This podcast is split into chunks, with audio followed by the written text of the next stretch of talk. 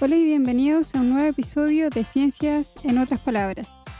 Hoy tenemos un invitado especial, bien cercano, yo lo conozco mucho, entramos junto a la universidad, eh, luego entramos a trabajar al mismo laboratorio, el laboratorio de mastozología. Él es Paulo Vallejos, magíster en zoología y estudiante de doctorado en sistemática biodiversidad. Hola Paulo, ¿cómo estás? Hola Dani, bien, bien, ¿y tú? Eh, aquí en mi casita obviamente encerrado. En cuarentena. Cuarentenado. bueno, tú tuviste como unos percances ahí con, con el COVID de la cuarentena que no podías volver. Sí, pues justamente. Estaba, me encontré en un viaje a Costa Rica y lo bueno es que todo esto ocurrió en la última etapa del viaje, en los últimos días. Pero lo malo es que me encontré con esto que estaban cerrando las fronteras, entonces perdí dos vuelos, tuve que dormir un par de horas en distintos aeropuertos, pero finalmente llegué a Chile y llegué. el tránsito se hizo difícil, pero se logró. Bueno, fue una buena aventura también. Sí, lidiar con, Lidiar con el, viaje y el coronavirus. Y la preocupación, porque obviamente los primeros días era, se sabía muy poco, entonces estar en el aeropuerto estábamos muy asustados. Yo andaba con una compañera, una amiga, y no sé, pues a las 2 de la mañana, por ejemplo, de la noche que nosotros dormimos ahí, habían cancelado un vuelo a Argentina y la gente estaba desesperada en el aeropuerto, así llorando, una señora desmayada. Oh, fue, fue, bien caótico, pero, pero salió todo bien. Qué bueno que estés de vuelta, Paulo, porque así vamos a poder hablar sobre evolución. Qué bueno. ¿Qué evolución, Paulo? Cuéntanos. La evolución eh, es un término que se ha acuñado para distintas cosas, para distintas artes, para distintas actividades humanas, pero evolución biológica, que obviamente es lo que estudiamos nosotros, eh, a lo que nos dedicamos a investigar, significa que eh, la biología o los seres vivos cambian. Evolución básicamente significa cambio a través del tiempo. Entonces, eh, la teoría de la evolución, todo lo que significa y por qué es un pilar tan fuerte en biología, como los cimientos de la biología, es básicamente entender que la biodiversidad eh, los animales, las plantas, los hongos, las bacterias, nosotros, los humanos, todos cambiamos en el tiempo. Y es básicamente eso, asimilar esa idea y comprender cómo ocurre y cómo ocurrió, para dónde vamos, etc. Al menos sí es en, mi interpretación de lo que es evolución a grandes rasgos. Claro, y históricamente la palabra evolución biológica antes no, no tenía importancia o no se creía en ella, porque antes igual había lo que es el fijismo, creacionismo. Eh, de, dónde viene todo, toda esta historia de la evolución?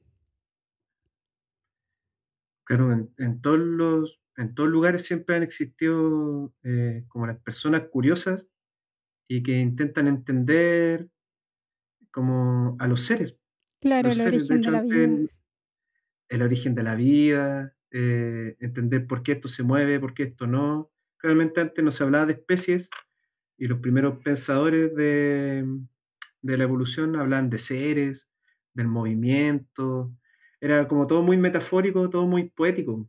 Eh, el origen de la vida lo atribuían obviamente al creacionismo, que significa que por, eh, por divinidad Dios básicamente puso todo lo que está vivo en el mundo. Y, esas fueron las primeras concepciones de, de, para empezar, por qué existe lo vivo en el planeta, que Dios eh, lo, puso así en el mundo. Y ahí hay varias, el fijismo, como bien tú nombraste, es como lo más radical dentro del creacionismo, que dice que llegó Dios y puso toda la biodiversidad actual tal cual la vemos hoy en día. O sea, significa que Dios creó a los seres vivos y, encima estos no han cambiado en el tiempo. ¿Sí? Entonces hay una parte más como más liberales, podríamos decir, del creacionismo, que claro, dicen que Dios creó la vida, pero también asumen que la vida cambia en el tiempo, que el perro hoy en día fue distinto a como fue hace millones de años, o no sé a qué escala lo planteaban ellos, pero que igual lo creó Dios. Claro, ellos ya podían concebir a los dinosaurios, una cosa así. Claro, podían concebir. De hecho, algunos creacionistas, eh, Buffon, si no me equivoco, eh, él hablaba del registro fósil.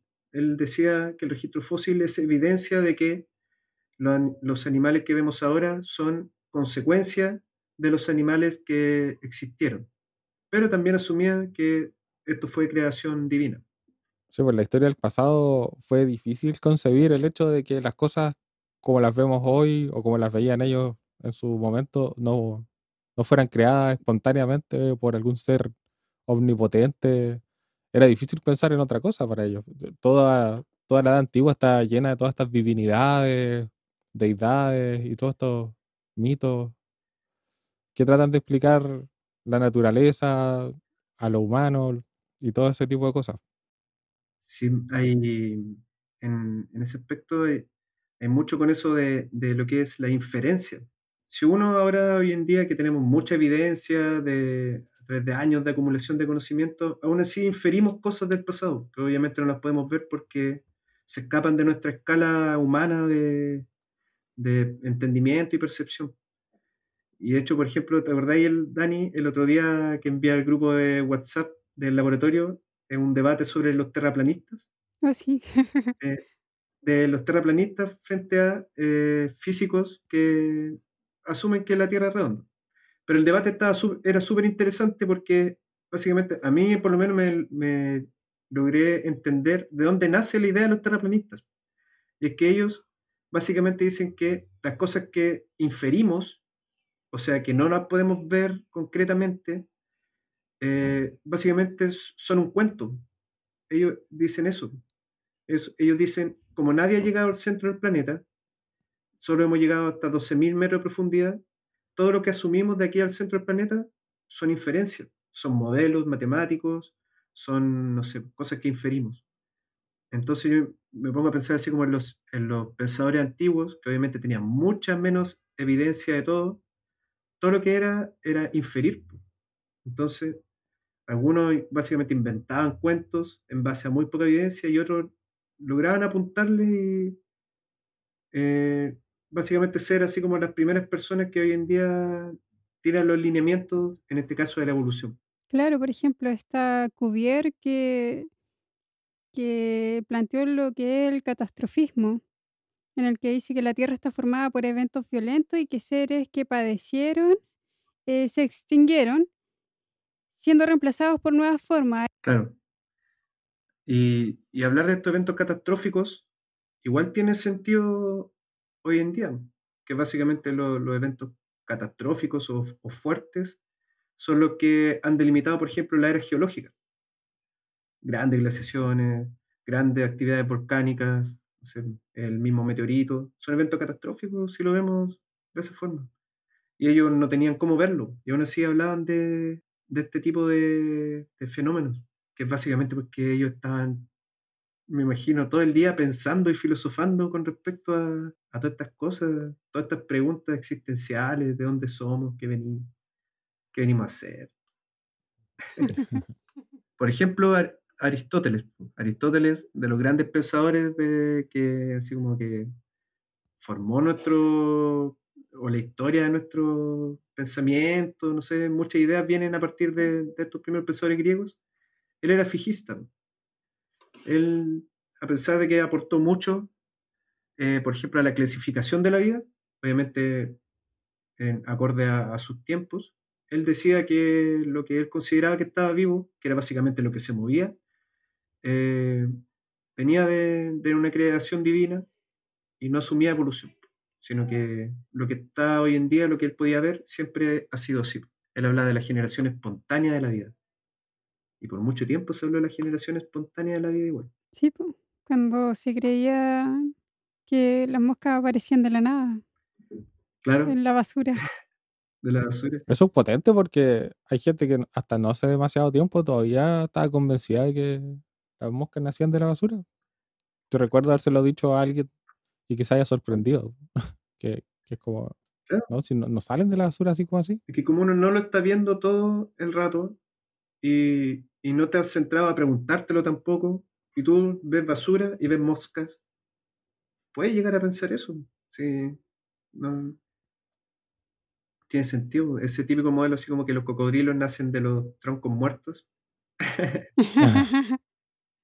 No me acuerdo quién decía eso, pero es como el típico ejemplo de esto mismo. Bueno, y la generación espontánea tampoco se escapa mucho porque si bien ahora sabemos, o sea, no sabemos, inferimos que la vida se originó en un evento independiente, básicamente que no fue generación espontánea, sino que una reacción química y que generó una molécula que esta fue evolucionando, etc. Aún así son inferencias, claro, basado en evidencia, pero tampoco podemos decir que es- es una verdad absoluta. Entonces queda mucho por descubrir, queda mucho por, por contar todavía. Claro, porque abrir esa ventana a ese pasado tan remoto siempre va a ser una cosa eh, muy compleja y que solo podemos ver evidencias como que ya están bastante lejanas al- al- a la ocurrencia de esos fenómenos. Hoy día muchas cosas se tratan de inferir a, partir de genómica, de los genomas de las bacterias, para ver ciertas similitudes y empezar a seguir esas huellas hacia, hacia organismos recientes, pero aún así estamos, como dice Paulo, infiriendo, tomando un poco de información del presente para tratar de ver cosas hacia el pasado.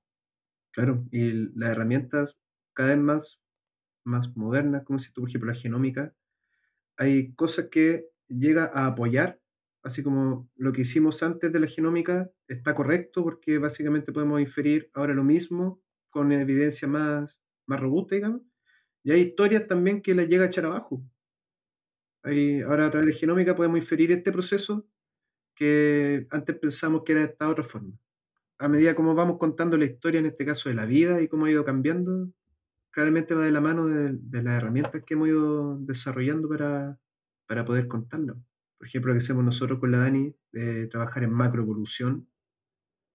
Eh, son procesos, son fenómenos, evolución que inferimos a través de millones de años, ¿cierto? Como variables climáticas globales eh, pueden estar afectando grupos evolutivos. Son inferencias, claro, a partir de evidencia, de registro fósil, de genética, de variables ambientales, pero inferencia al fin y al cabo. Sí.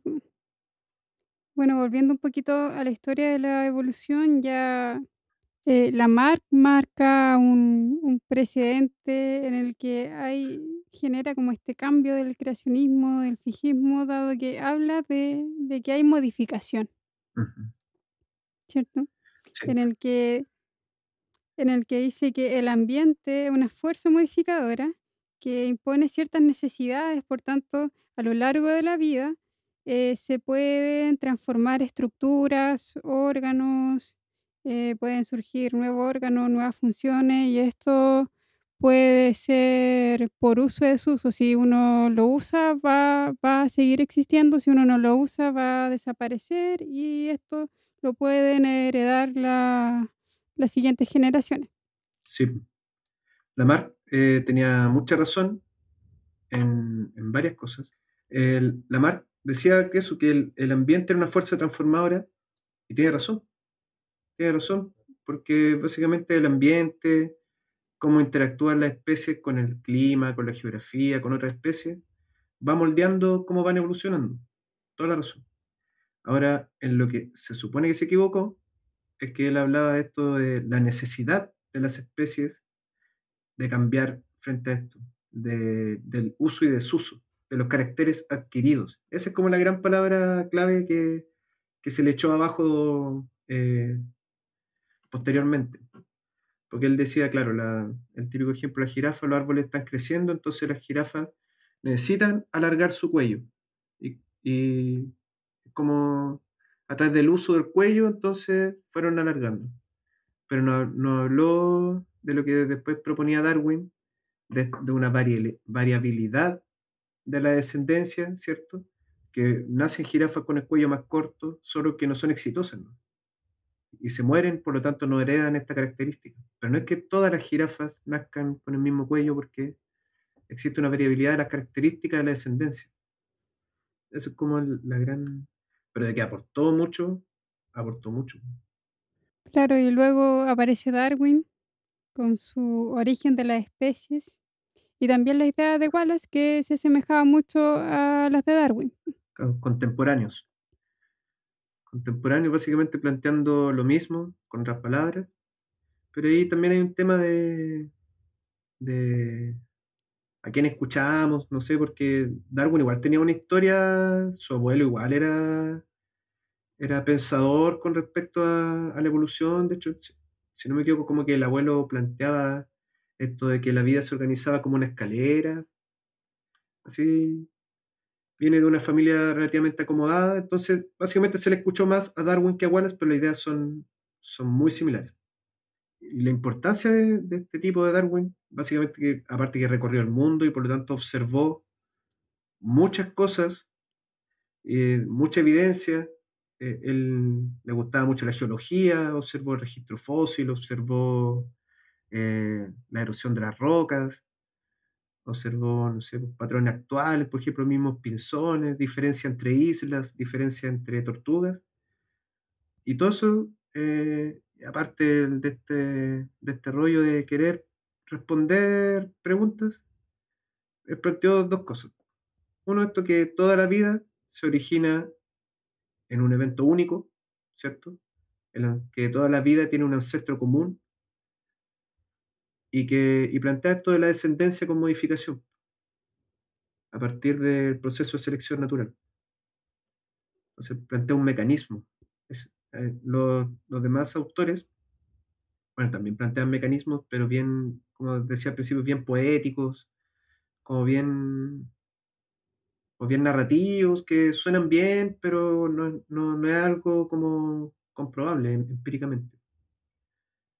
Y Darwin plantea esto, estos dos grandes postulados, el origen común de la vida y la descendencia con modificación. Entonces eso abrió la puerta a, a mucho, a mucho. De hecho, hoy en día seguimos la evidencia que se ha acumulado desde esos años, 1830 y algo, hasta ahora, eh, básicamente viene a complementar toda esta idea. Claro, ¿qué sería la selección natural para que quede más claro para la gente? La selección natural es el, es un, mecanismo que estaría ocurriendo a nivel de poblaciones, porque la, vida la podemos categorizar en distintos niveles de organización. Una célula, individuos, poblaciones, eh, comunidades, ecosistemas, biosfera, ¿cierto? Y cada una está como, es, un subconjunto de la otra. Y Darwin observaba las poblaciones de especies, poblaciones de tortugas, poblaciones de, de pinzones, poblaciones, lo que sea. Y él básicamente postuló que todas estas poblaciones tienen, en las poblaciones existe una variabilidad. Tiene que existir variabilidad.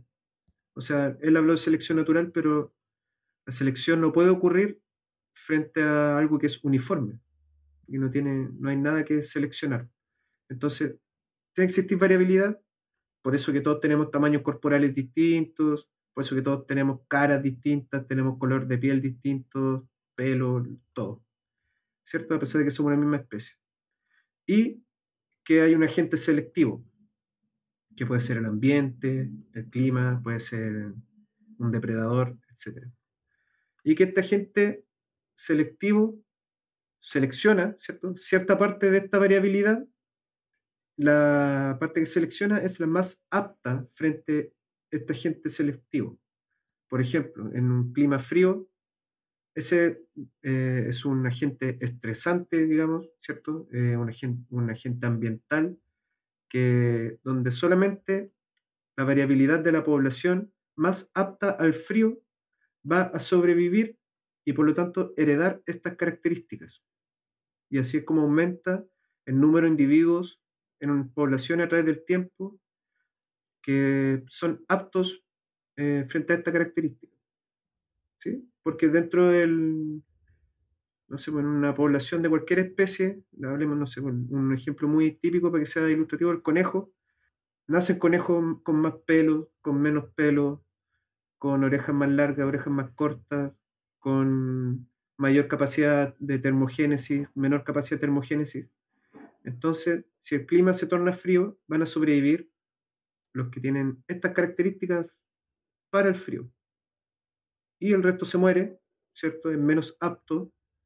Y entonces los que son más aptos son los que heredan estas características. Esa es la descendencia con modificación. Eso es la selección natural, ¿cierto? Y no solamente el frío el seleccionador, puede ser el depredador, nosotros mismos, el humano, ¿cierto? Que hemos seleccionado las hortalizas, a los perros. Los perros, los gatos, todo, todo lo que es la domesticación es básicamente la selección. Claro, otro, ejemplo, por ejemplo, son estas polillas que, que vivían en un lugar donde luego comenzó... Cuando ocurrió la revolución industrial en Inglaterra. Sí, cuando comenzó la revolución industrial en Inglaterra, eh, las polillas tenían variación en colores, algunas eran más oscuras, otras más claras. Entonces, con toda la contaminación, el hollín, los árboles quedaban más, más negritos. Entonces, las polillas, que eran más claras, los depredadores las podían notar y por tanto eh, fueron disminuyendo, mientras que las negritas, que se podían ocultar mejor de los depredadores, tuvieron mayor éxito reproductivo y por tanto eh, aumentó eh, la frecuencia de ver estas polillas más negras, que fueron las seleccionadas, por así decirlo. Justamente. Y que hubiese planteado eh, la Lamarck frente a eso, de que las polillas, eh, por la necesidad de, de, vivir en un ambiente oscuro, se tuvieron que tornar oscuras.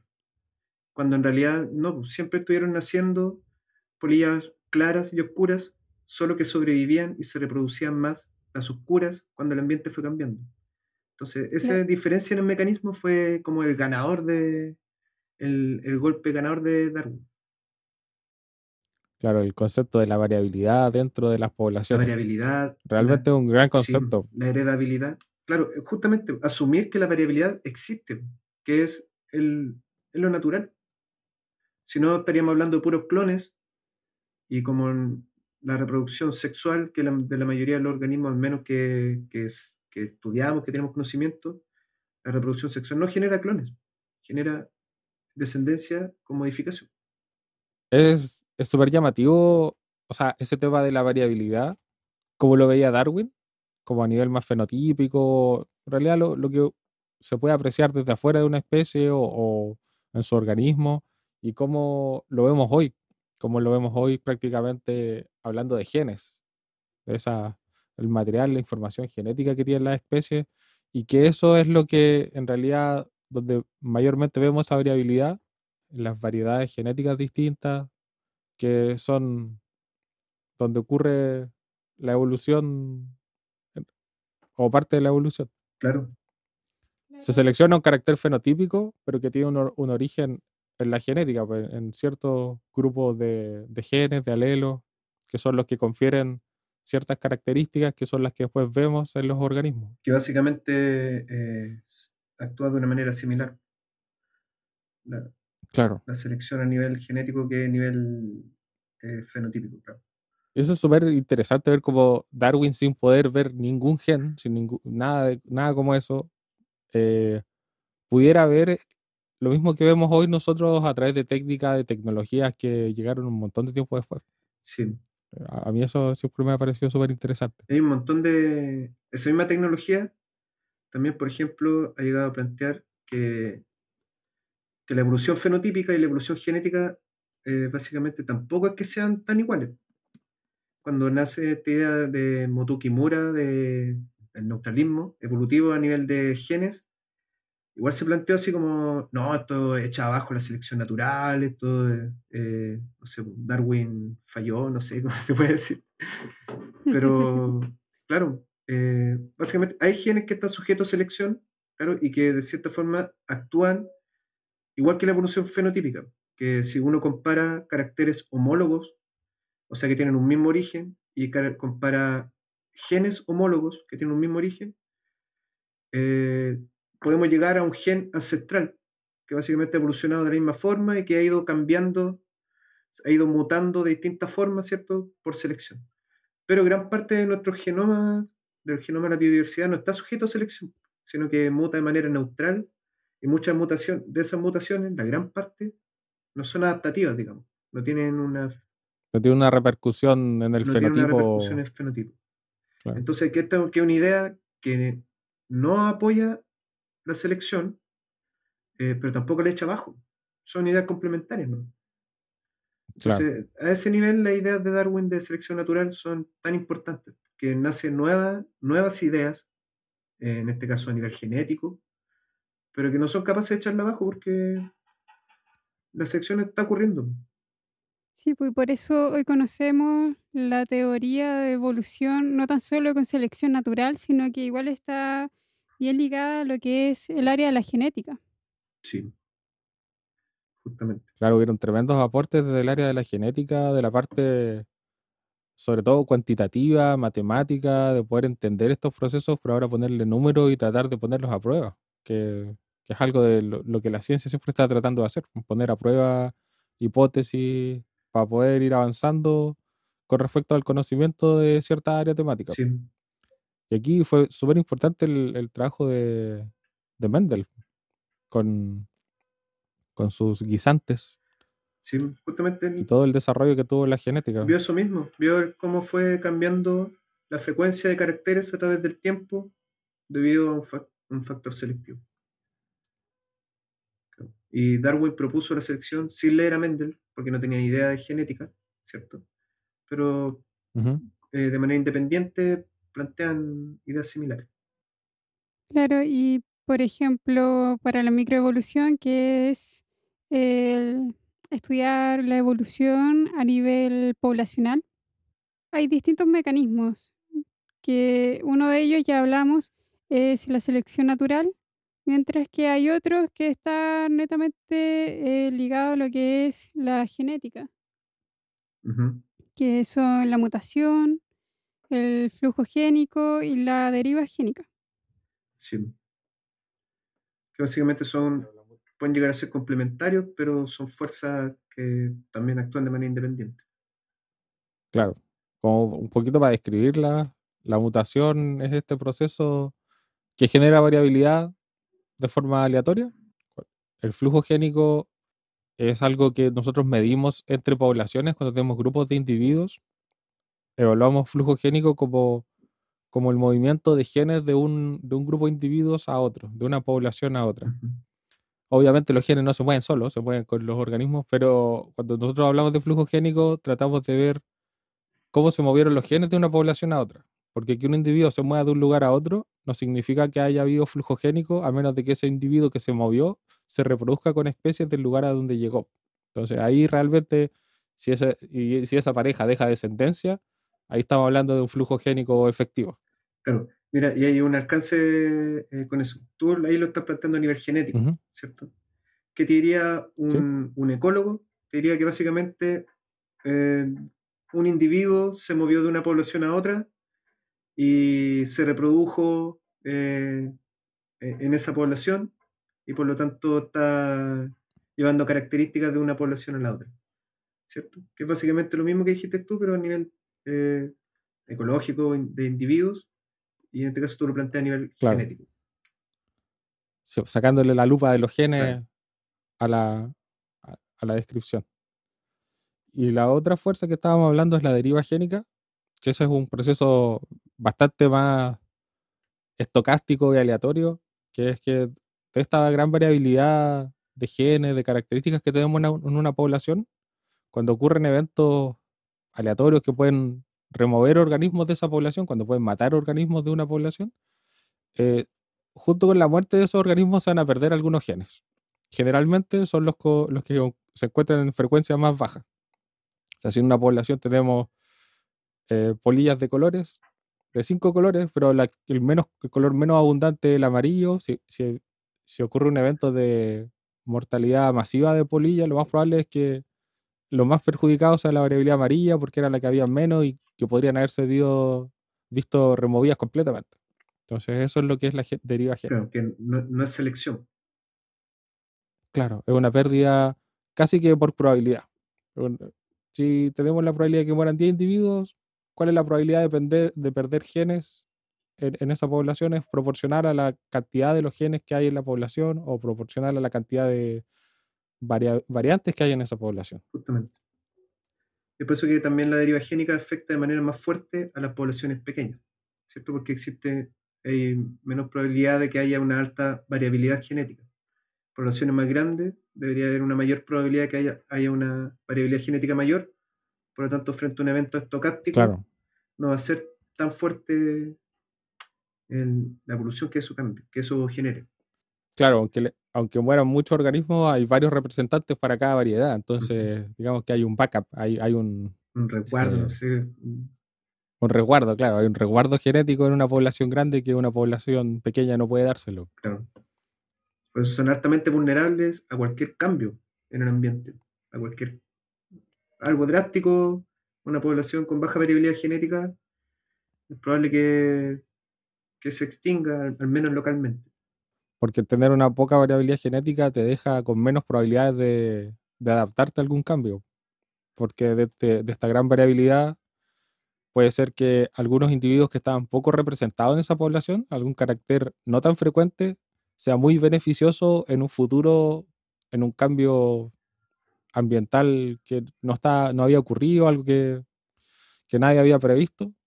Pero de repente esos genes que estaban en, poca, en, en poco número pasan a ser súper importantes, súper beneficiosos y, y los con más éxito reproductivo y después empiezan a aumentar el número y empiezan a, a cambiar esto y a, hacer, a mantener esta gran población, pero ahora la población se ve un poco distinta porque se reflejan en mayor medida unos genes que no estaban reflejados tanto en, en el pasado quizás. Claro, evolución. Ahí, ahí tú me mencionaste una palabra que eh, de repente se mal usa, ¿cierto? Hablando así ya en términos evolutivos estrictos, que es la adaptación. ¿Cierto? La, la adaptación, uno de repente dice, no sé, como utiliza la, la- la palabra adaptación para referirse a muchas cosas. Y justamente la adaptación va de la mano con la selección natural. Un una característica adaptativa o que algo esté adaptado significa que fue moldeado por selección natural. Que hoy en día esa característica está en el ambiente debido a que ocurrió selección natural. Y por eso hoy en día, no sé, todas las especies que viven en la alta montaña tienen ciertas características porque fueron moldeadas por selección natural. Las especies, no sé, que viven en, en cuevas tienen ciertas características porque fueron moldeadas por selección natural para tener esas características que presentan hoy en día. Y eso es, es ser adaptado. Es un carácter O sea, como que la selección natural es como una especie de filtro Sí, y solo los que poseen los genes que están bien adaptados para ese filtro logran pasar. claro. Y eso es distinto en distintos lugares, distintos climas, en distintas comunidades, distintos todo. Por eso distintos ecosist- un ecosistema, las especies que la forman, a lo mejor no están relacionadas filogenéticamente entre ellas, pero poseen características similares, ¿cierto? Ocurre la convergencia evolutiva. Permite eso, que ese filtro que dices tú, que distintas especies tengan características similares, porque la selección natural ha hecho que puedan vivir en ese ambiente, con esas características, con esos agentes selectivos presionando. En la teoría sintética de la evolución, eh, lo que fue sucediendo entonces fue que estas cosas se fueron juntando. Fue juntando el- la teoría de la evolución de Darwin, tal y como la planteó, con parámetros más genéticos, genéticos poblacionales, más cuantitativos, donde aportaron eh, genetistas muy renombrados como Sewell Wright, Hadim, Dosansky, Ujú. Fischer, que fueron personas que aportaron mucho desde la parte matemática y numérica a la teoría de la evolución actual. Y complementando siempre la idea. O sea, terminan complementando. Ellos básicamente proponen algo que no, no buscan si complementar o, o- echar abajo lo anterior, pero básicamente es evidencia para esta idea general que por algo es una teoría y no, no solo una simple hipótesis. Cada vez se vuelve más robusta con, con las otras evidencias que van apareciendo y las ideas que vienen llegando algunas décadas después en realidad y siguen todas aportando a esta gran teoría que es como el, como el marco conceptual en el que se mueve la biología en general. Claro, Como decía Don Sansky, que la biología solo tiene sentido si es vista a la luz de la evolución. sí. eh, de lo cual estoy de acuerdo. Como biólogo evolutivo estoy O de sea, acuerdo. no es que no tenga sentido de otra forma. claro, Sí, hay un poco de seco en este programa. ¿eh? Pero, eh, claro, pero tiene sentido en, en el hecho de todo lo que aporta la evolución, pues en, en entender la evolución, de que básicamente podemos entender eh, por qué la vida es así. Porque básicamente gracias a la evolución y a la ecología podemos entender por qué existe toda esta di- biodiversidad, eh, no sé, la diferencia entre la taxonomía y- la sistemática, por ejemplo. La taxonomía es ordenar a la biodiversidad, ¿cierto? Para, porque es algo tan complejo que necesitamos ordenarlo, entonces existe la taxonomía a través de características, la ordenamos. Pero la sistemática, incluyendo la evolución, permite saber por qué estos ordenamos a estos bichos con estas características, porque tienen un ancestro común, ¿cierto? A lo mejor estos que pensábamos que eran similares, que eran emparentados porque tenían características similares, resulta que no tienen una historia evolutiva compartida detrás, entonces la evolución dice mucho, mucho en, todo aspecto. Claro, y esta teoría de la evolución le hizo muy bien a la biología, como en el estatus de ciencia también, porque ayudó a que otras ciencias, como más duras, como la física, la matemática y la química, que están llenas de leyes y, y- de conceptos muy duros, muy generales, que eso la hacen muy potente, empezaron a ver con mejores ojos la biología, que éramos como el hermano lleno de excepciones, o sea, salía una pequeña regla y salían 50 excepciones al lado, entonces... Depende de la especie. Claro. Entonces, este fue como algo que le, de cierta forma, le subió, El pelo. eh, le subió el pelo a la, a la biología porque le ayudó a llegar a, a consolidarse bastante más como, como ciencia. Claro, el hecho de A tener ojos una de la otra teoría- ciencia. Una teoría fuerte detrás. Y aún así, hoy en día hay gente que no cree en la evolución. Claro, justamente por esto, por ejemplo, lo que yo me llegué a plantear con el tema de los terraplanistas. Claro, no tienes por qué creer eh, frente a algo que no, que no ves. Tú, tú como individuo eres, a lo mejor eres tan escéptico que si tú no lo ves, ¿por qué lo voy a creer? ¿Por qué le voy a creer a toda la comunidad científica que me dice esto? Imagínate, ya estoy hablando de un nivel de escepticismo ya, pero brutales. Pero claro, igual yo creo que hay un mal concepto igual. Porque, por ejemplo, hay algunos dicen yo no creo en la evolución porque el mono y la mona tienen monitos. Estoy Sí. como que dicen que nosotros venimos del mono, pero en realidad es que nosotros con los monos compartimos un ancestro en común. Claro. Eso es básicamente cómo se ha contado la evolución. Y eso tiene mucha relación habido- también con esta desconexión histórica entre la academia, entre los investigadores y la comunidad. Porque esto obviamente de, imagínate, de, 18 de 1835, que se sabe más o menos que la evolución ha actuado así, pero la comunidad no sabe que la evolución ha actuado así, pues, porque hay una forma de contarlo que no ha sido la adecuada. Y es heavy porque de repente hay personas que dicen, no, pero si la evolución es solo una teoría. Como si el concepto teoría fuera algo pequeño, Como cuando es todo lo contrario. Sí, Claro. o sea, como que teoría es lo mismo que hipótesis. Y la hipótesis, cualquier cosa es una hipótesis. Claro. Y teoría es un- un- algo mucho más potente. Yo creo que eso igual le ha jugado un poco en contra a la evolución, que estos conceptos con los que nosotros hablamos en ciencia no lo tienen tan bien incorporado las personas que están más fuera del mundo de la ciencia. Sí, eso que dices tú, Dani, el mono y la mona, claro, es verdad, ¿no? es, es un súper buen ejemplo para, para dimensionar esto, de, de la forma que se ha con- que, de la mala forma que se ha contado qué es lo que es la evolución. Y obviamente echar abajo cosas que se creían de, de las religiones, igual es, tiene, es fuerte para muchas personas. Sí, es complejo, Es complejo. es complejo. Bueno, y en sí la teoría de la evolución al parecer está más para el lado de la microevolución, que ya más o menos dijimos lo que era. Pero también hay otro lado que es la macroevolución. Sí, eso de... A mí me encanta. Bueno, y a ti también, por algo trabajamos en esto. Claro que son, es la forma de la evolución ya a grande, a gran escala, a grandes, grandes escalas temporales, a grandes grupos evolutivos. No trabaja a nivel de poblaciones, sino que a nivel de muchas especies. Cómo la evolución ha formado todo este grupo evolutivo. Eso es. Y a, partir de pura inferencia, ¿no? Pura inferencia, pero de evidencia, ¿cierto? Evidencia fósil, evidencia de características morfológicas, evidencia genética, y respaldado por lo que nos, nos dice la estadística. ¿Cuál es la probabilidad de que esto haya sido así? Alta. Y a partir de distinta evidencia, alta. Entonces, bien.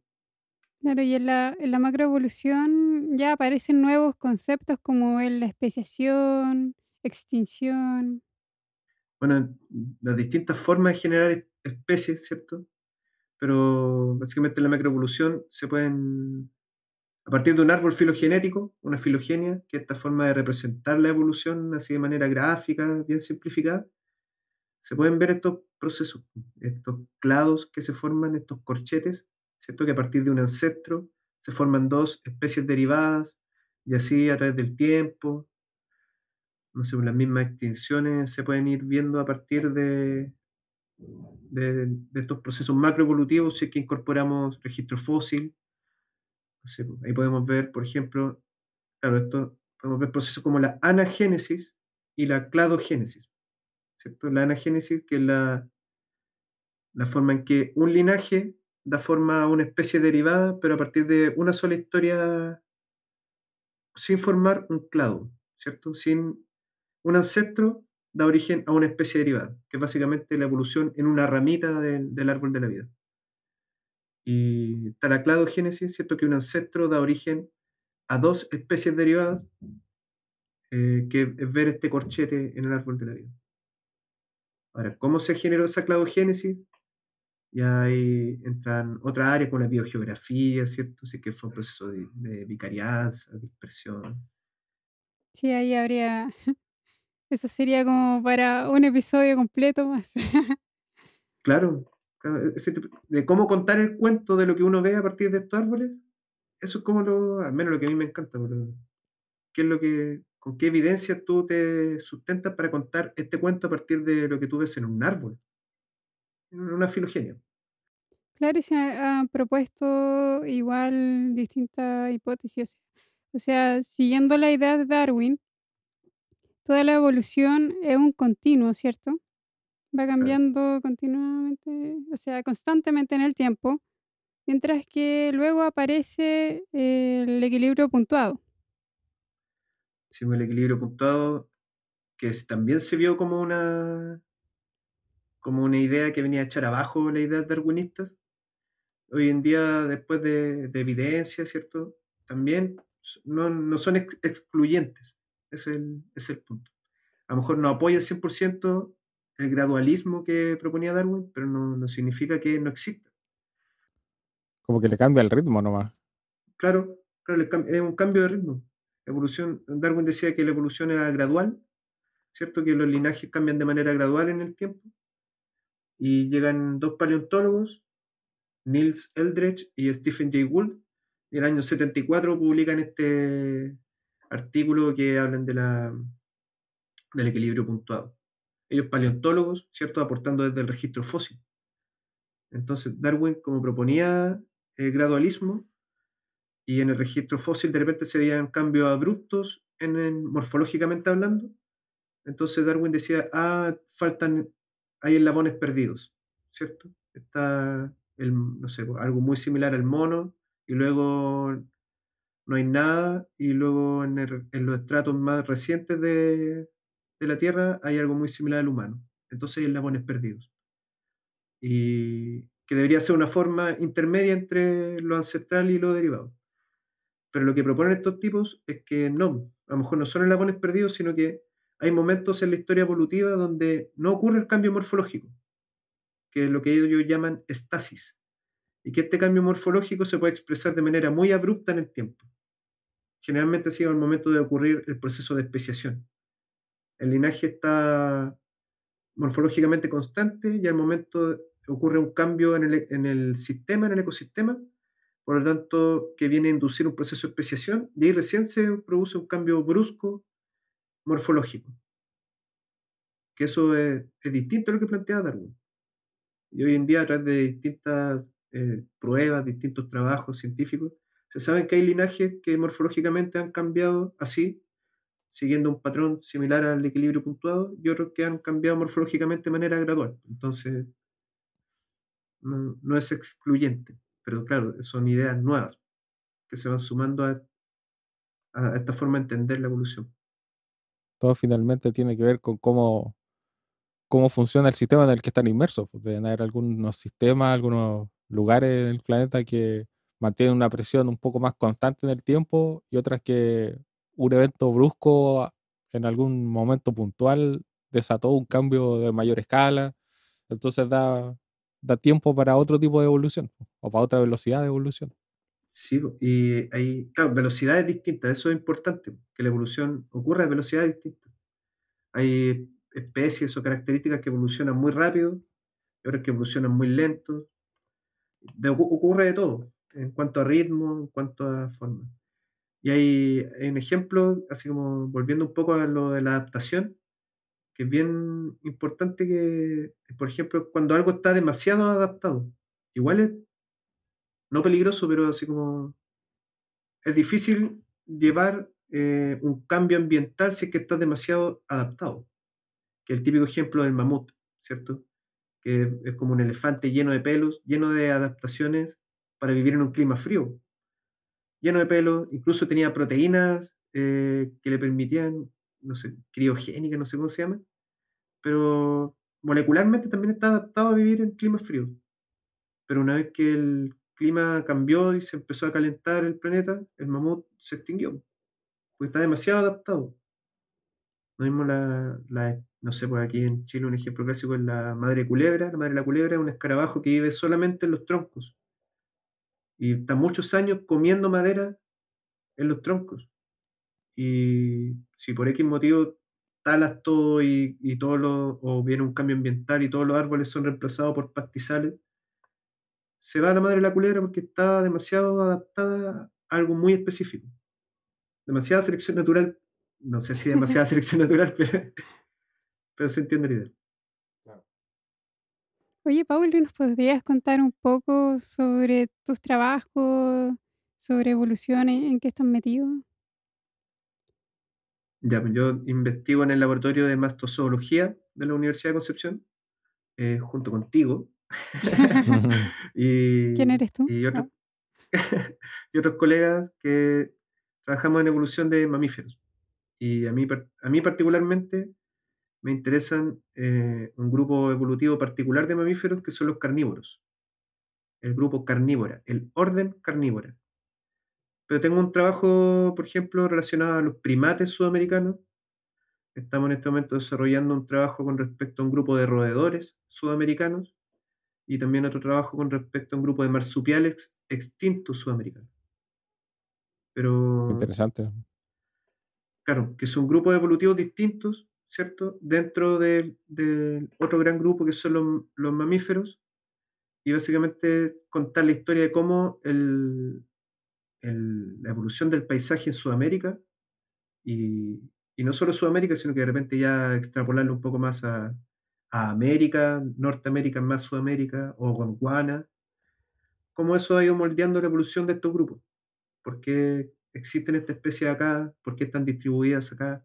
Y ahora mi tesis doctoral es justamente eso, pues, la historia evolutiva y biogeográfica del orden carnívora y me interesa explicar, o sea, desde su origen, que fue en, en, los continentes del hemisferio norte, aún no está muy claro si en Asia o en Europa, pero más o menos explicar el origen de este grupo, que fue hace como 55 millones de años, y su historia biogeográfica hasta llegar a Sudamérica y acá cómo radiaron. Porque hoy en día hay, linajes particulares de Sudamérica, como el, género Licalopex, que es el género de, los zorros, los zorros sudamericanos, el género, por ejemplo, Leopardus, que son gatos sudamericanos, donde está la guiña, el gato colo colo, el gato del montés, etc. en eso, a eso me estoy dedicando ahora en cuanto a investigación, al grupo carnívora. Que es distinto a, tener una dieta carnívora. O sea, no es distinto, pero hay muchos animales que son carnívoros. Hay reptiles, aves carnívoras, peces carnívoros. pero este es un grupo evolutivo que se llama carnívora porque la mayoría de sus representantes tienen especializaciones y adaptaciones para este tipo de dieta. A pesar de que dentro del grupo también hay especies omnívoras con los mismos zorros, e incluso eh, el panda que es 100% herbívoro. Y el panda, que también es un representante de este orden carnívora. Entonces, por eso en, la evolución ocurre de todo en realidad. Y la clasificación también. También. Súper interesante, Pablo. Oye, tú, yo sé que estás súper metido también en muchas actividades de divulgación científica. Te hemos visto en redes sociales y, y en otros programas por ahí. Pero además, estás, estás en, en, varios proyectos que a nosotros nos, nos han parecido súper interesantes, como el de divulgar ciencia a través de monólogos. No sé si nos puedes contar un poco de... Ciencia en escena. ¿Qué va de esa experiencia? Ciencia en escena, sí. Eh, a mí me gusta mucho ese proyecto. Eso nace de una compañera de la facultad que se llama Natalie, Natalie Viveros. Ella es botánica. Y llegó con esta idea, no sé dónde le, le nació a ella en realidad. Pero ella, eh, bueno, obviamente la, la conocía por conversaciones de facultad, tenemos amigos en común. Y seguramente en algún momento conversamos esto de que nos interesaba la divulgación. Entonces ellas a ciertas personas les mandó un correo en algún momento, así como invitándonos a participar de esto, sin darnos mucha idea. Pero a mí me acuerdo que me llegó un correo de la Natalie diciendo que está invitada a participar de un proyecto de divulgación científica y que íbamos a estar asesorados por, por, por algún actor y dije así como, ya, ¿de qué se trata esto? Y llegamos a la primera reunión y nos cuenta ya de qué se trata y esto de hacer monólogos. Y me, me gusta mucho, me gusta mucho porque, eh, no sé, me siento que es una súper buena forma de llegar, además a un público que yo frecuento mucho, porque la idea de Ciencia en Escena es llevar monólogos científicos a los bares. Y a mí me gusta ir a bares, porque además toco en una banda, entonces voy a tomarme una cerveza con amigos, Qué multifacético, Paulo. Pero, por ejemplo, es, muy bueno eso, por ejemplo, ir a un bar y en vez de ver una banda en vivo o algo, escucháis un monólogo que te deja algo que no necesariamente demasiada información, pero al menos un datito te queda dando vuelta. Y eso a mí personalmente me, ha, me permitió mucho trabajar el, el plantear ideas. O sea, para las mismas presentaciones de la universidad me ha sido súper útil porque es como tratar de explicarlo justo, ¿no? No algo demasiado complejo. Ya, eso es, eso es ciencia en escena en realidad, la realización de monólogos científicos en bares, que no necesariamente son chistosos, por eso no lo anunciamos como un show de stand-up comedy. Ya, no, súper. Porque lo, lo, ideal es que sean interesantes ¿no? y que logren captar al público, pero no necesariamente chistoso.